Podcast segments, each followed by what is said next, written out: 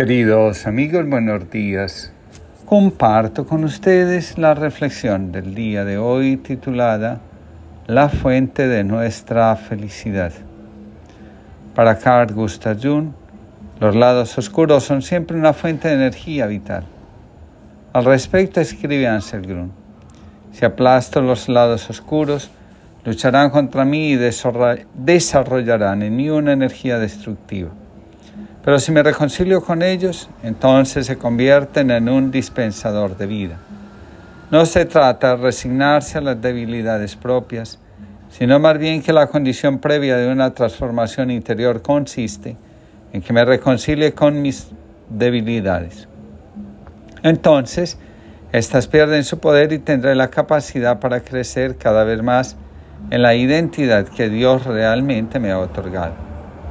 Cuando integramos la sombra, tenemos fuerza para ser nosotros mismos. Los exégetas nos dicen que al estar Jesús sentado en el brocal del pozo, se está presentando ante la samaritana como aquel que puede saciar definitivamente su sed de amor, su anhelo de encontrar el verdadero y auténtico sentido de la vida. Quien se esfuerza por encontrar la paz en su interior, le resulta más fácil sentirse a gusto con la vida. La insatisfacción con las cosas que están en el mundo externo, trabajo, relaciones, posesiones, etc., son el reflejo del malestar que se siente consigo mismo.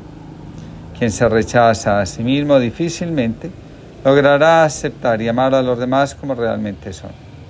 A quien está en paz consigo mismo, le resulta más fácil estar en paz con los demás, con lo que le rodea. Cierto día, dos hombres que se encontraron en la ruta caminaban junto hacia Salamis, la ciudad de las columnas. Al mediodía llegaron hasta un ancho río sin puente para cruzarlo. Debían nadar o buscar alguna otra ruta que desconocían. Y se dijeron, nademos. Después de todo el río no es tan ancho. Y se zambulleron y nadaron. Y uno de los hombres, el que siempre supo de ríos y rutas de ríos, de pronto, en el medio de la corriente, comenzó a perderse y a ser arrastrado por las impetuosas aguas, mientras el otro, que nunca antes había nadado, cruzó el río en línea recta y se detuvo sobre un banco. Entonces, viendo a su compañero luchando aún con la corriente, se arrojó otra vez al agua y lo trajo a salvo hasta la orilla. Y el hombre que había sido arrastrado por la corriente dijo, ¿no habías dicho que no podías nadar? ¿Cómo es que cruzaste el río con tanta seguridad? Amigo, explicó el segundo hombre, ¿ves este cinturón que me ciñe? Está lleno de monedas de oro que gané para mi esposa y mis hijos. Todo un año de trabajo. Es el peso de este cinturón el que me condujo a través del río, hacia mi esposa y mis hijos. Y mi esposa y mis hijos estaban sobre mis hombros mientras yo nadaba.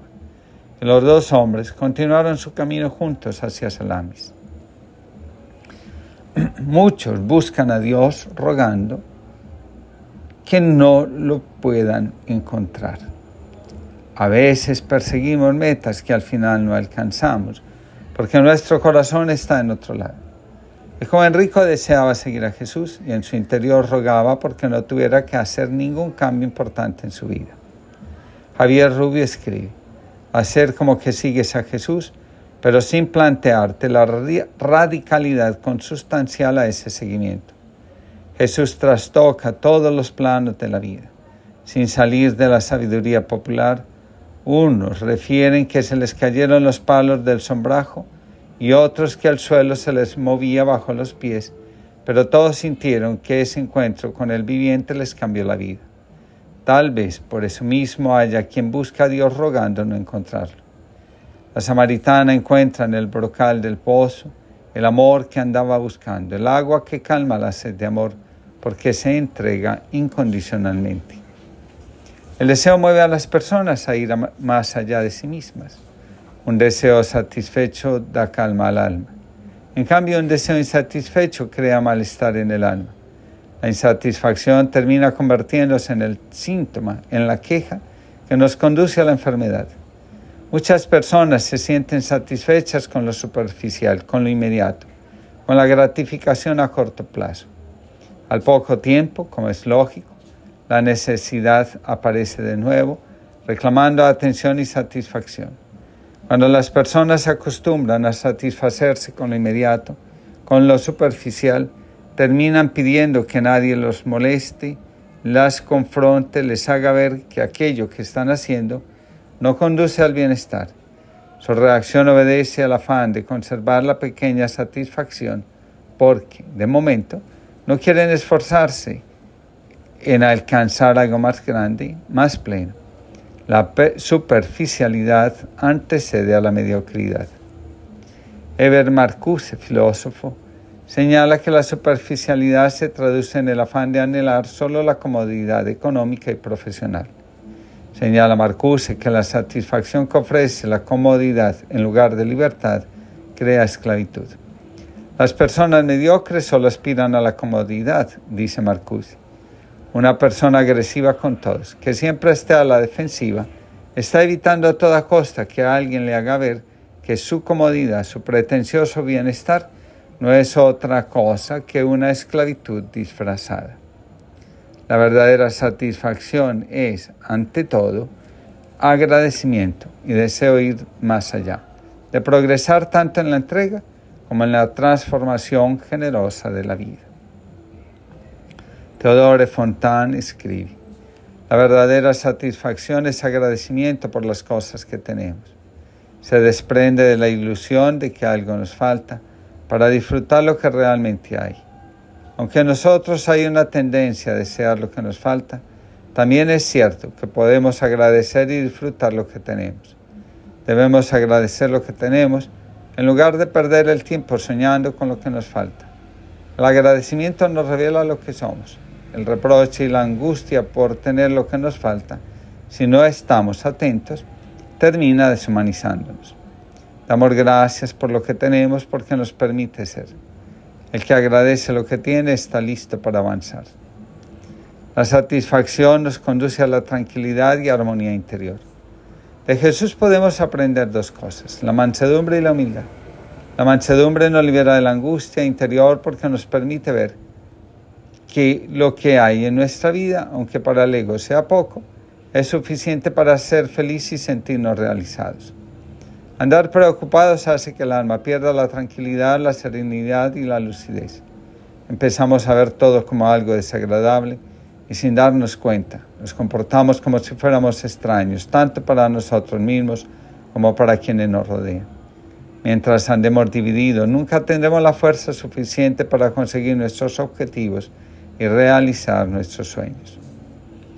Dios es la fuente de la que brota nuestra verdadera felicidad. En la medida que nuestra experiencia de Dios va ganando en autenticidad, nos vamos integrando, tomamos fuerzas para superar la división interna que nos ata al sufrimiento y nos lleva a distanciarnos del corazón y a rechazar su sabiduría.